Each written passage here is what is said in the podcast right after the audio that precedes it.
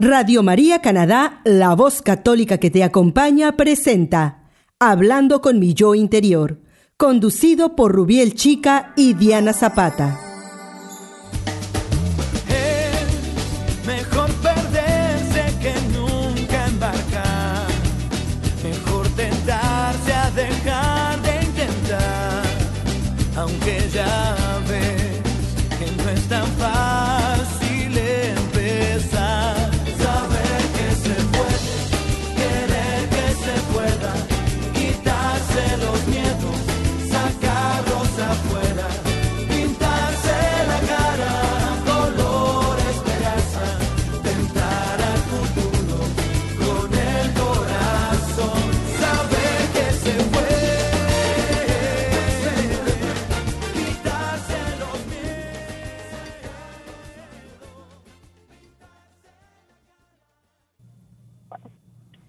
Bienvenidos a un nuevo episodio de su programa Hablando con mi yo interior.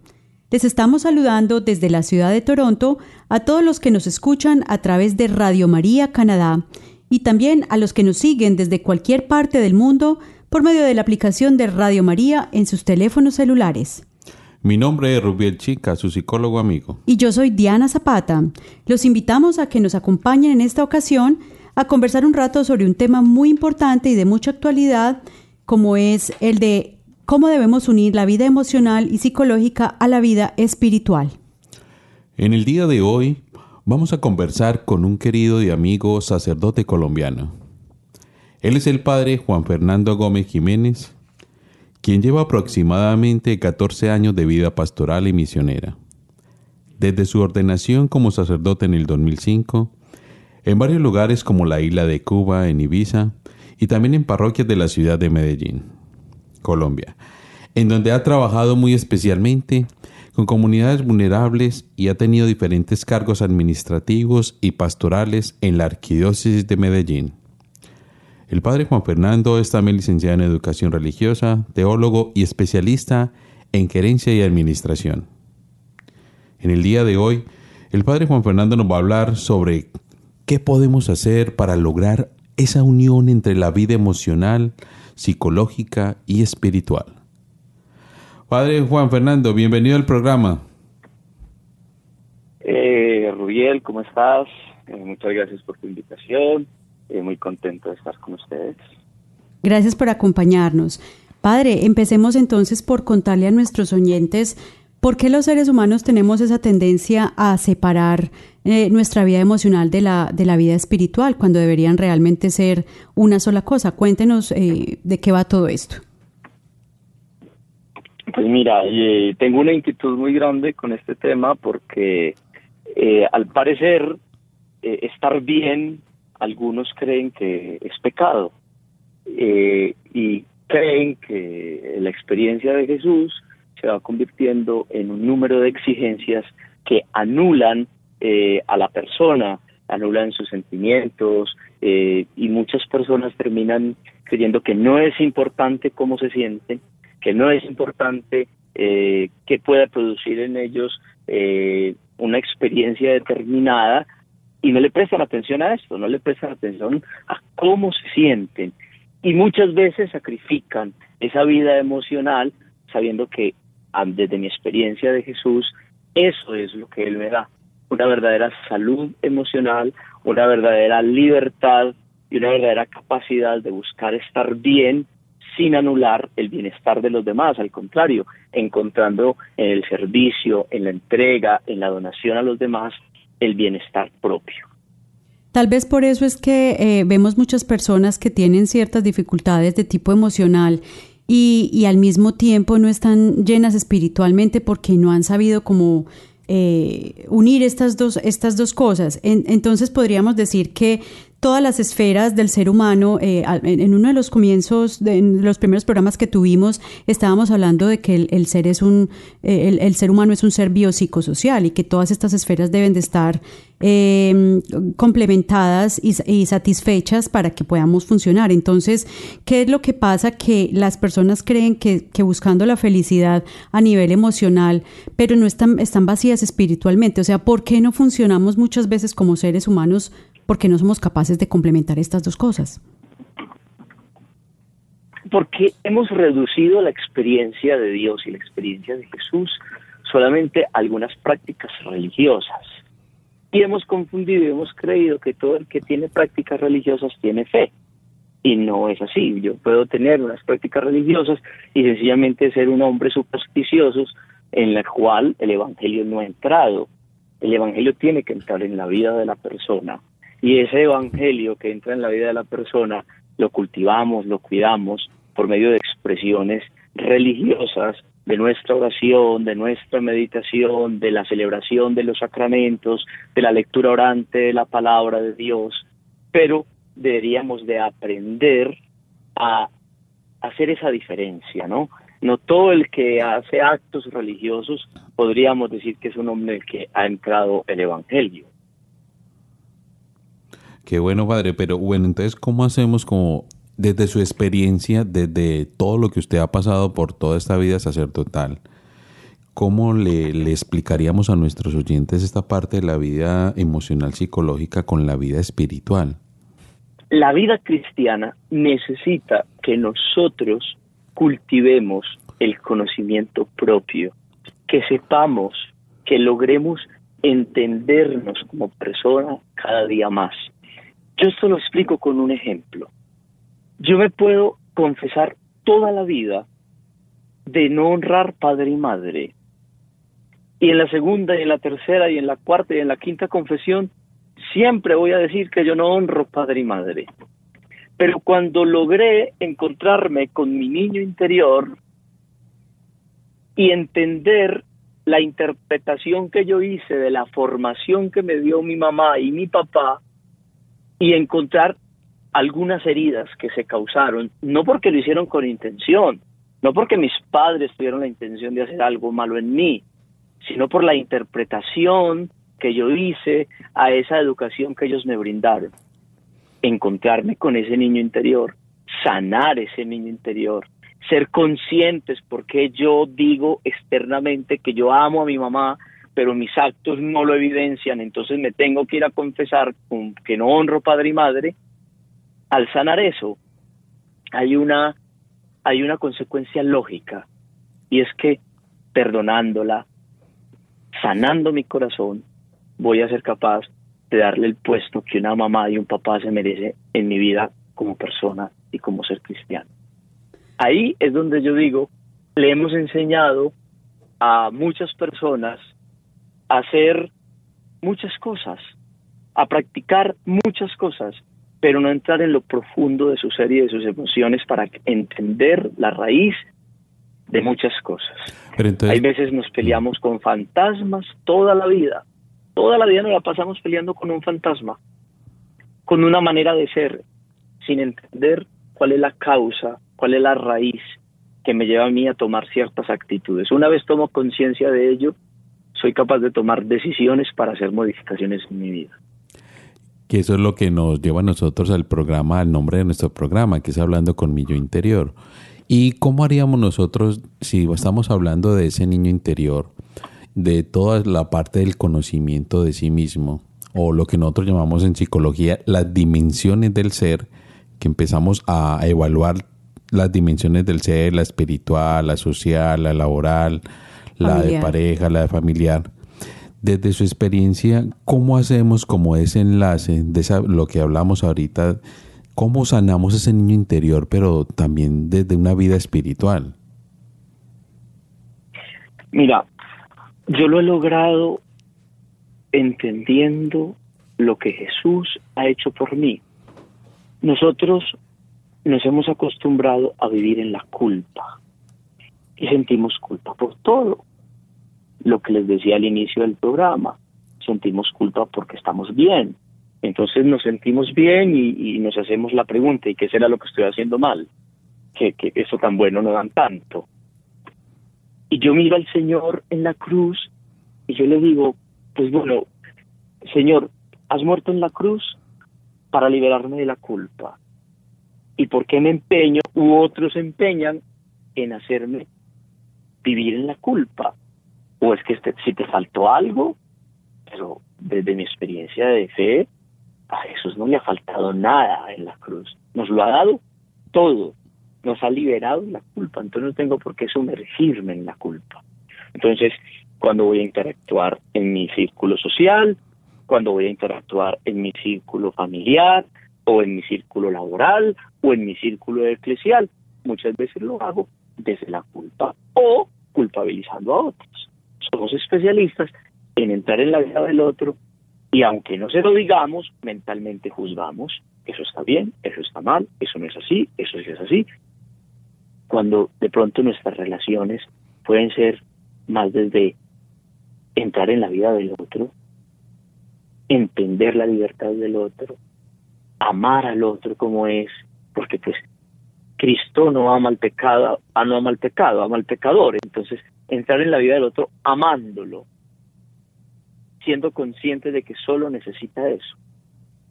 Entonces, Dejar que otros entren en mi vida amándome, no juzgándome. Pero entonces, desde, desde su experiencia, ¿cómo hacemos entenderle a nuestros oyentes, a todas las personas que nos escuchan? Porque todos estamos como siempre desde la culpa, porque todo el tiempo estamos desde esa culpa y no lo que usted nos dice, entrar en el amor o en el servicio al prójimo o en el servicio que hacemos, en, por ejemplo, en nuestras parroquias. ¿Cómo hacemos para no tener esa culpa que siempre llevamos como, como si fuera una carga pesada? Las cargas del pasado, sí. Mira, yo primero tengo que reconocer algo y es que muchas veces la predicación, el relato, eh, que hemos escuchado y de que muchas veces predicamos, mm, parte de ahí. Con la culpa yo manipulo o con la culpa me dejo manipular. Segundo, yo pienso que la manera es despertando en las personas que vayan cultivando conciencia, que vayan teniendo la luz de, de la conciencia, de, de qué se dice, qué se piensa.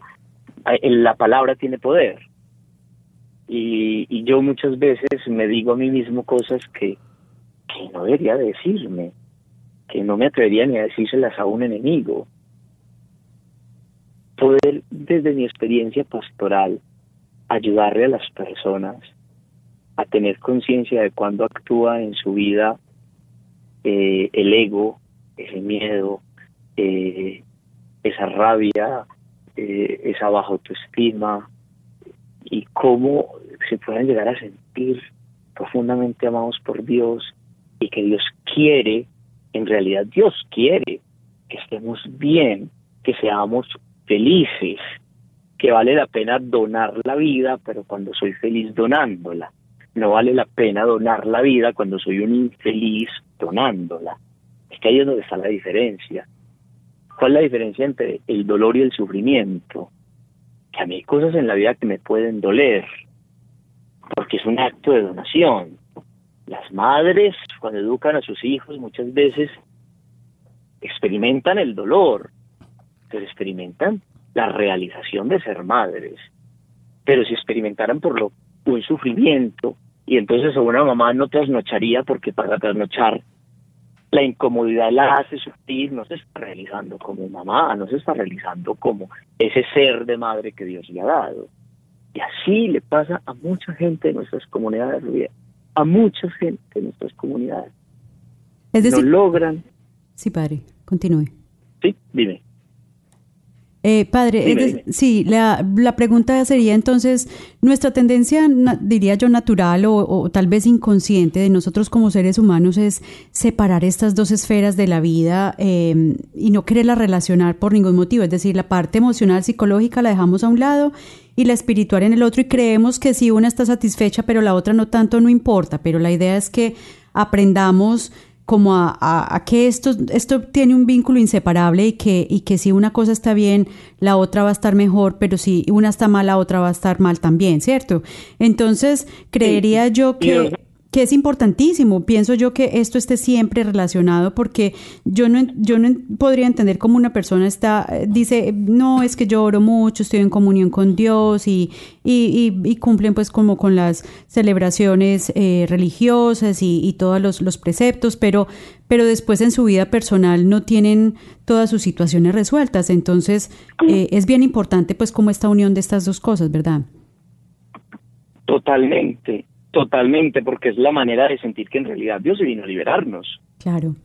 que Dios sí vino a salvarnos, que Dios sí vino a darnos salud, a darnos vida. La vida cristiana es maravillosa, yo estoy convencido de ella, lo que pasa es que la hemos vendido muy mal. La hemos vendido desde la ley y no desde la libertad. Qué bueno yo poder llegar a confesarme, movido por la responsabilidad y no por la culpa.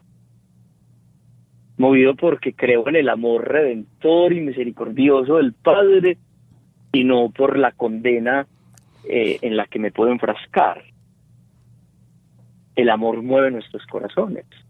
El amor sana. El Señor nos ha mandado, nos ha dado una misión. Ir y enseñar. Ir a evangelizar y a ser discípulos. Ir y curar a los enfermos. Nosotros enseñamos, nosotros evangelizamos y le damos mucha fuerza a la enseñanza y le damos mucha fuerza a la evangelización. Pero eso de ir y curar, hay veces como que se nos olvida. Y no solamente curamos al que se siente físicamente enfermo, sino también aquel a quien se siente mental, emocional, afectivamente enfermo. Qué bueno que nuestras acciones evangelizadoras en realidad pudieran hacerle sentir a la gente bienestar y que sientan que ese bienestar se lo entrega precisamente una experiencia tan maravillosa como es el Evangelio, el reino de Dios, que es la gran pasión de Jesús. Jesús tiene una gran pasión, el reino de Dios, el reino del amor, de la verdad, de la justicia, el reino de la alegría. Sí, eso es lo que estamos pensando acá de cuando hablábamos de hablando con mi yo interior. Qué bueno que, que nos contara, padre, como desde su experiencia o desde su sentir también, que nos hablara lo que hablamos ahorita de hablar como con, con amor o del corazón, que nos hablara como desde su experiencia sacerdotal, cómo ha vivido esta parte de la, de la vida emocional, psicológica con la vida espiritual, cómo ha combinado eso y cómo lo ha vivido desde, su ser. Mira, eh, yo una vez descubrí que mi oración muchas veces era una oración negativa, desde la frustración, desde el miedo, desde eh, quererle contar a Dios solo lo negativo, desde la oscuridad, sí, una oración, al fin y al cabo, oración, pero siempre centrado en la parte negativa de que podemos llegar a experimentar las personas, de la oscuridad. Descubrí que cuando mi oración se convierte en un lenguaje positivo, desde la gratitud, desde el reconocimiento de todo lo que Dios ha puesto en mi vida, desde la oportunidad, no enfrascándome en una circunstancia que me duele o en un problema que comúnmente llamamos problemas, yo preferiría llamarlos circunstancias a resolver, yo me podría focalizar presentándole a Dios pues un proyecto, pidiéndole a Dios sabiduría. Alguna vez hablaba con mi mamá y le decía, mamá, eh, ¿tú tienes algo bueno que decirle a tus hijos? Y me decía, sí. Eh, ¿Y por qué no lo dices? No, yo sí, yo digo que tengo unos hijos muy buenos. Yo sí, afuera, pero no los has dicho a nosotros. Y entonces hicimos un ejercicio, mi vieja y yo, de sacar un día de la semana para darle gracias a Dios por los hijos que tenía. Y para contarle a Dios, no los pecados de sus hijos, que seguramente Dios se lo sabe, o los problemas de sus hijos, que seguramente Dios se lo sabe, sino también para darle gracias a Dios por las virtudes, porque ella percibía que el uno era muy trabajador, que el otro era muy creativo, que el otro era muy responsable, que yo, qué bueno contarle a Dios y darle gracias a Dios por eso, por tus hijos y por todo lo bueno que tú descubres en ellos. Y eso ha ayudado que la relación de mi madre con con nosotros seis no era mala, pero que mejore. Una manera que yo he podido descubrir en mi, experiencia espiritual, en la que yo puedo transformar muchas cosas en mi vida, es desde el reconocimiento de la virtud y desde la gratitud. Sí, eso me hace acordar que me acuerdo cuando estábamos en el seminario, no sé si se acuerda cuando estaba en el seminario que decía un padre, no me acuerdo bien el nombre ahorita, que mientras más uno agradecido, más el Señor se derrama entre nosotros. Claro. Y mira, hay una cosa, no solamente más el Señor se derrama en nosotros, Mm, es que el Señor ya se ha derramado en nosotros. eso, así el es. Señor ya nos ha manifestado. ¿Sabe qué es lo que nos, no somos capaces de ver? Y como no somos capaces de ver, no somos, no somos agradecidos. Y como no somos agradecidos, vivimos frustrados. Así Es que mi vida es un desastre. ¿Y pero por qué tu vida es un desastre, muchacho? Porque no hemos cultivado en nosotros la gratitud. Entonces, claro, pues como es la queja, la queja, la queja, la queja, y hay que pedir, hay que pedir, hay que pedir. Y mi Dios en el cielo ni tiene supermercados, ni tiene inmobiliarias, ni tiene universidades, ni tiene bancos. Comienza uno a descubrir que todos los días hay tanto para agradecer. Yo en estos momentos vivo con mi familia, con una hermana, con su esposo y sus hijos. Y yo por la mañana me levanto y me tomo el café y le digo al Señor, gracias. Amanecí en una cama. Me, di- me, me estoy tomando un café y tengo una familia que me acoge y me acompaña. Y de ahí para adelante todo es bendición. Claro. Y de ahí para adelante no hay sufrimiento. ¿Por qué? Porque es que, claro, el ser humano está acostumbrado a mirar para arriba. Así es. Pero cuando uno mira para abajo y dice, es que tengo una abundancia y tengo unas bendiciones en mi vida, tengo a la iglesia, yo en este año he estado eh, un poco más libre, desligado de muchas actividades de la iglesia, pero vinculado a ella, esa parte eclesial me hace muchísima falta, porque descubro en nuevos círculos sociales que se han abierto en mi vida que se experimenta mucha soledad y que la gente está llenando su soledad de cosas y de momentos, pero no hay algo que permanece. En cambio, yo miro y le digo al Señor que le doy gracias porque aunque hay muchas cosas de la iglesia que, que a veces no logro asumir en mi vida y no logro entender y no logro aceptar, definitivamente me ha acompañado toda la vida, nunca me he sentido solo, nunca me he sentido eh, que, no tengo sentido en, en lo que hago y eso es gracias como a esa eclesialidad, a esos hermanos en la fe que Dios pone en mi camino. Por eso yo te digo, la gratitud no es que hace que Dios se derrame muchas bendiciones en mi vida, no. La gratitud hace que yo en verdad reconozca toda la grandeza que Dios ha puesto en mi vida. Claro que Porque sí. eso es el reconocimiento. Exacto, Sí. y asimismo también a través de esa gratitud tener eh, muchísima aceptación para recibir lo que, lo que Dios también no le quiera dar, porque usted es agradecido por lo que Dios le da y todas las bendiciones, pero también en el momento que las cosas que yo quiero no, no, no llegan en el momento que yo quiero, porque no es cuando realmente A yo ver, lo desee, también me es hace aceptar. Mm, Claro, es que me haces acordar de algo. O sea, yo a Dios, ¿qué le estoy pidiendo? ¿Deseos? O lo que en realidad yo necesito. Es que Dios no es una máquina para cubrir deseos. Dios no es una máquina para, para suministrar y cubrir todos los deseos que yo tengo como persona. Le estoy entregando. Y lo que yo necesito, casi siempre nosotros estamos acostumbrados a pedir cosas, cosas, cosas. Y tal vez no son lo que yo necesito.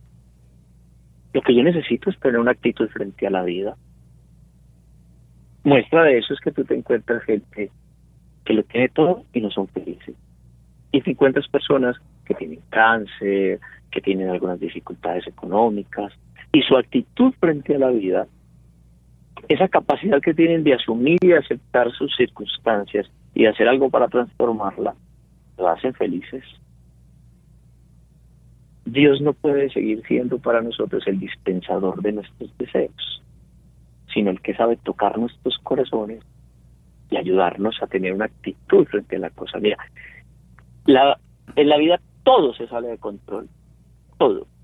Yo en estos momentos voy eh, eh, estar en cualquier sitio y hay un acto terrorista o puedo ir al médico y me puede el médico diagnosticar una enfermedad, eso se me sale de control. O llegar a mi casa y encontrar a mi esposo o mi esposa eh, con una actitud un poco cariñosa, más bien violenta, eso se me sale de actitud, eso es, perdón, eso se me sale de control. Lo único que yo no, que no se me sale de control es mi actitud. Es verdad. Es mi actitud. Entonces yo le pido a Dios algo y no llegó. Que eso se sale de control. Pero yo puedo tener una actitud más positiva frente a eso que yo deseaba, pero no llegó. Y puedo que lo siga deseando. Es que desear tampoco es malo ahí es donde conectamos también las emociones con la vida espiritual y donde pensamos que el que tiene deseos eh, vive en el pecado. No, desear no es malo, pero yo sí puedo controlar mi actitud frente al deseo. Yo sí puedo esperar que llegue el momento propicio para eso que deseo acontezca.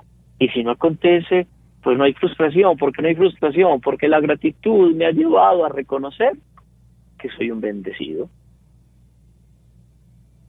Padre Juan, entonces en ese orden de ideas, eh, lo que podemos ver es que no hay manera de separar esas dos cosas, la vida emocional y la vida espiritual.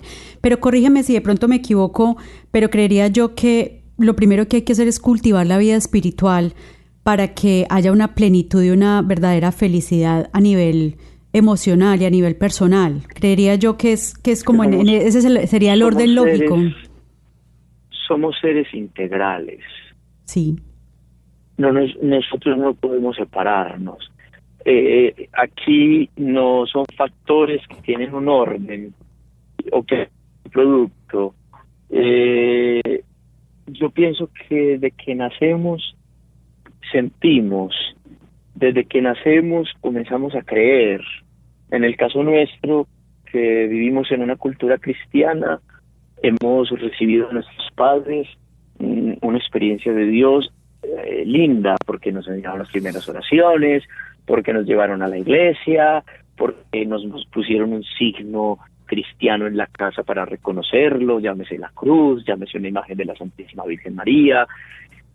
Desde que nacemos, no es yo primero soy un ser espiritual y después siento, yo primero siento y después soy un ser espiritual.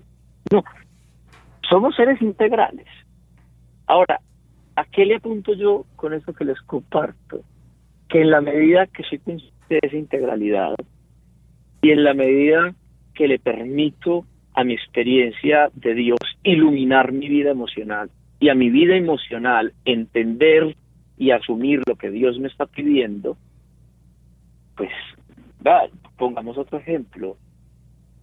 Hay gente que no es capaz de perdonar. Así que no es capaz. Y tú le dices, hay que perdonar para ser feliz. ¿Quién sufre más, el que odia o el que es odiado? Ay, padre, el que odia, pues venga, no. A los ocho días vuelven y dicen que lo que lo odian con todo el corazón. Y entonces nos vamos y decimos, venga, yo sé quién enseñó a sentir así. Ah, es que cuando yo estaba pequeñita, mi mamá me decía que cuidado, me dejaba que me pegaran en la escuela. Sí. Que no, eh, cuando yo era pequeñita, mi mamá me decía que uno no se las va a montar, como decimos en Colombia. que mi mamá me, me decía, y, y, mi mamá cuando tenía rabia con mi papá, me decía que no le hablara. A ver, en tu, casa te enseñaron a sentir así. Y entonces usted sufre porque Dios le pide perdonar, más que le pide, Dios le dice que si usted perdona va a ser el hombre o la mujer más feliz del mundo pero usted no es capaz de perdonar. Pero si yo venga, si juntos pensamos en esa infancia, en esa, en esos códigos morales que le entregaron en su casa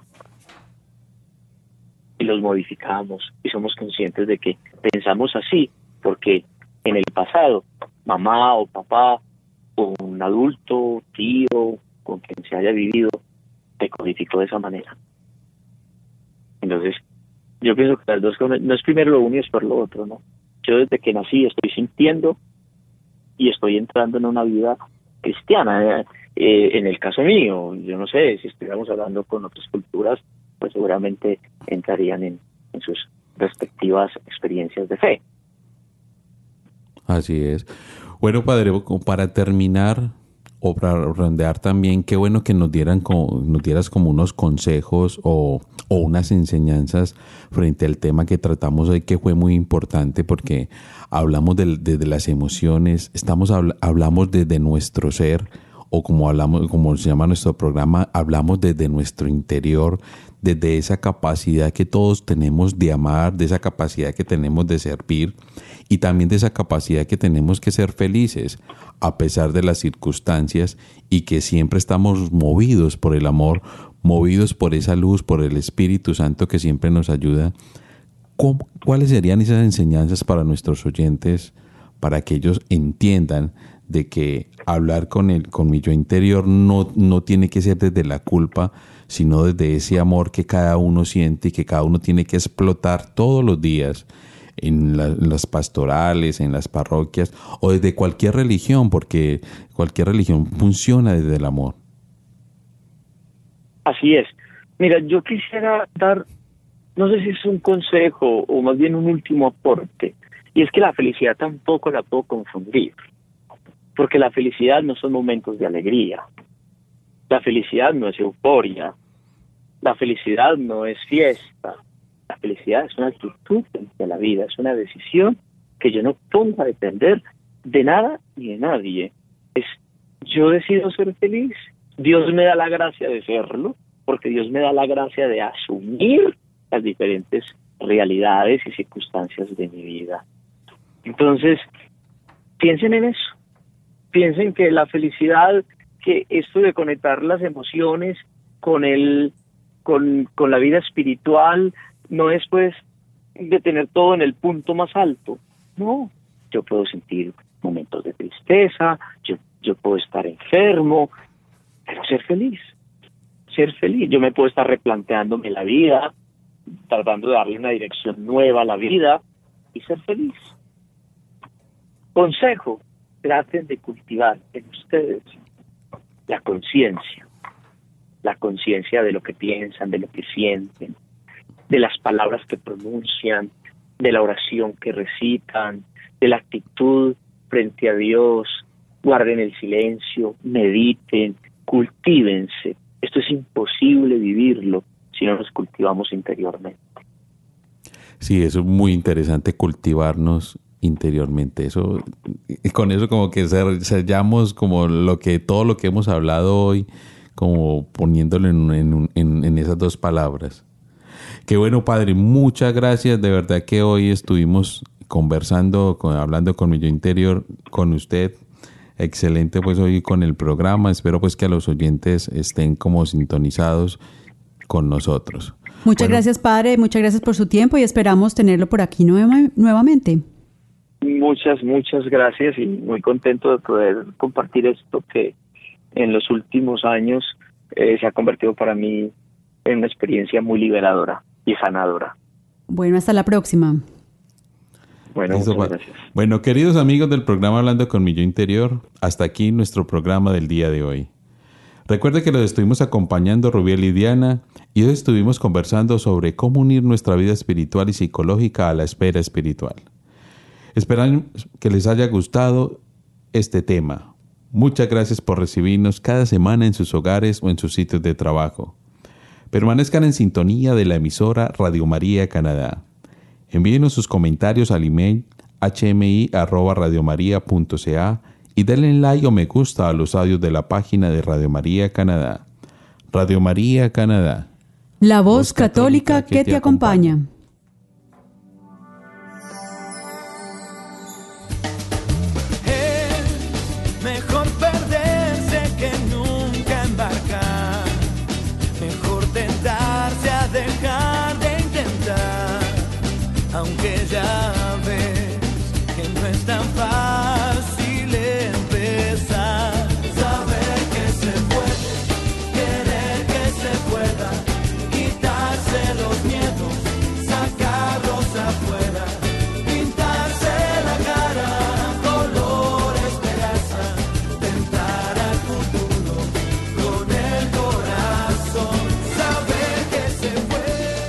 Escuchó Hablando con mi yo interior, conducido por Rubiel Chica y Diana Zapata en Radio María Canadá, la voz católica que te acompaña.